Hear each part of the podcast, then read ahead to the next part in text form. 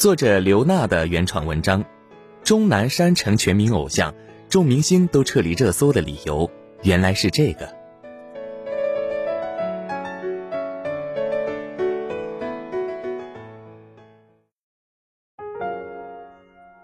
我的孩子，在居家隔离的近段时间里，你通过电视、电脑和手机，一遍遍和一个人的名字相遇相知。他就是八十四岁的老院士钟南山。一月二十日，听他说新冠病毒处于爬坡期，肯定会人传人时，严重雾霾天也不愿意戴口罩的你，第一次乖乖的戴上了口罩。以前洗手洗脸总是湿湿手尖脸蛋的你，每次饭前便后都要用肥皂清洗两遍小手。十七年前，我们国家经历了另一场白色恐怖非典。那时候，六十七岁的钟南山院士依然是危急时刻奔赴一线抢救患者、危机险情说出真相的那个老人。孩子，早在三十四亿年前，微生物统治地球的时代，细菌和病毒就遍布每个角落，堪称地球当之无愧的王者。但六百三十万年前，人类的祖先和大猩猩才在进化中分道扬镳，而大约一万年前，伴随文字的出现，人类才从野蛮人变成文明人。不管是可怕的病毒，还是携带病毒的野生动物，都比人类有着更漫长的历史和更坚韧的生命。在这个地球上，人类从来不是唯一的王者。只是生命进化链上渺小的一环，所以我们做任何事情都不能自私到为所欲为，完全以自我为中心，否则会得到生命链上其他物种的报复和惩罚。这是偶像和知识通过这场疫情教给人们的敬畏。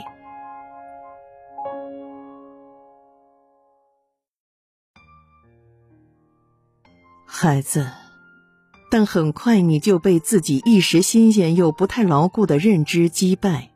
宅在家里一个星期之后，你在写完了寒假作业、玩腻了手机游戏、看烦了电视动画、又翻遍了所有漫画书之后，开始想念小伙伴、运动场、零食店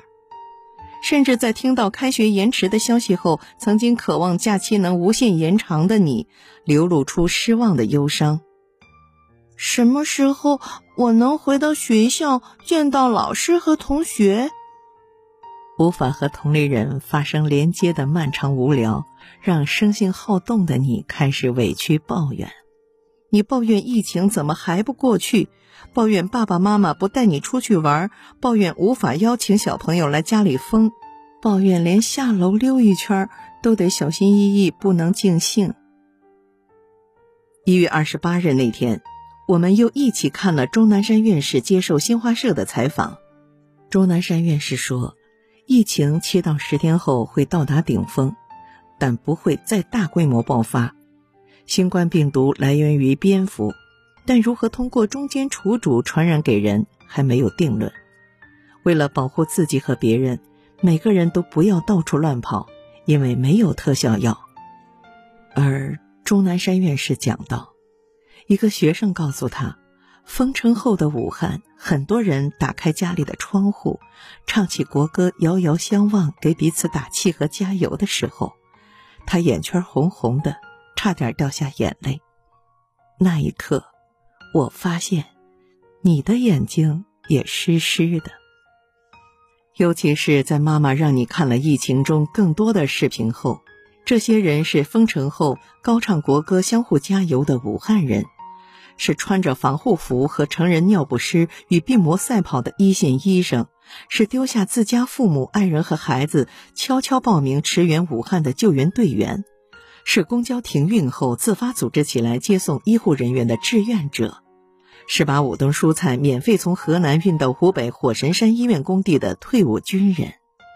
他们是让老院士流泪的人，是用发自内心的共情和理解、尊重和原谅。把这场灾难变成感动的人，是比疫苗更珍贵的人心，是冲在我们前面保护我们的那一小撮人。你为拥有这样的同胞而自豪。但正因为拥有这样的同胞，我们不能人为传播病毒、制造灾难去伤害他们。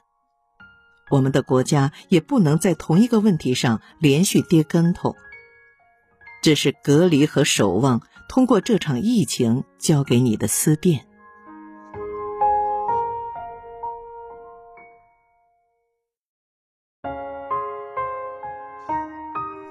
我的孩子。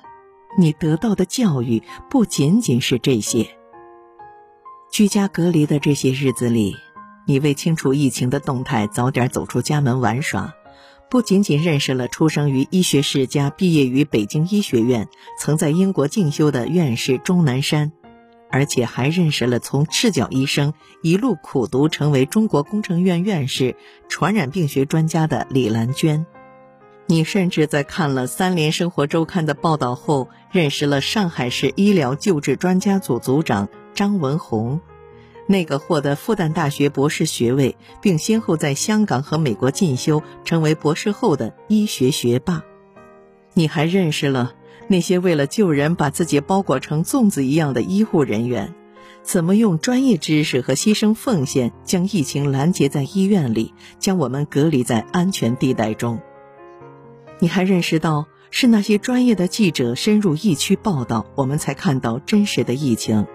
是那些专家的解答提供了权威答案，我们才从恐慌一点儿变得淡定；是那些专业的工作人员重返各自的岗位，昼夜加班，忙个不停，才有了武汉新建的医院、补充的物资、痊愈的奇迹。也有了全国更多城市远程的办公、远程会诊、线上的课程，而这一切的一切都离不开一个核心：知识。那些有知识、有敢勇的人，在过去你们看动画片、玩手游、刷直播、追网红的时候是默默无闻的，他们甚至不如影视偶像、网络明星、动画人物那样被你们熟知铭记。但是在国家危难的时候，在黑暗降临的时刻，在灾情突来的关键时刻，他们就像一束光，引领我们一步步走出无望和恐惧、盲目和偏见、病患和地狱，来到开阔而有序的光明之地。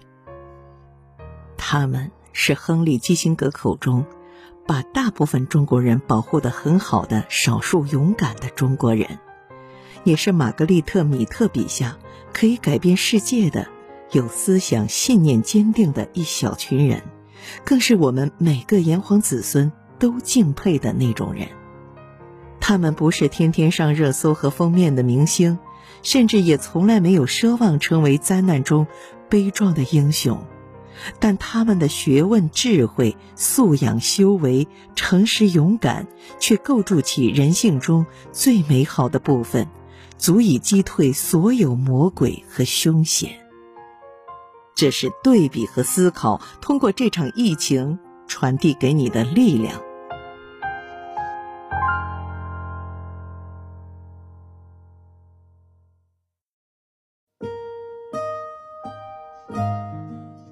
我的孩子，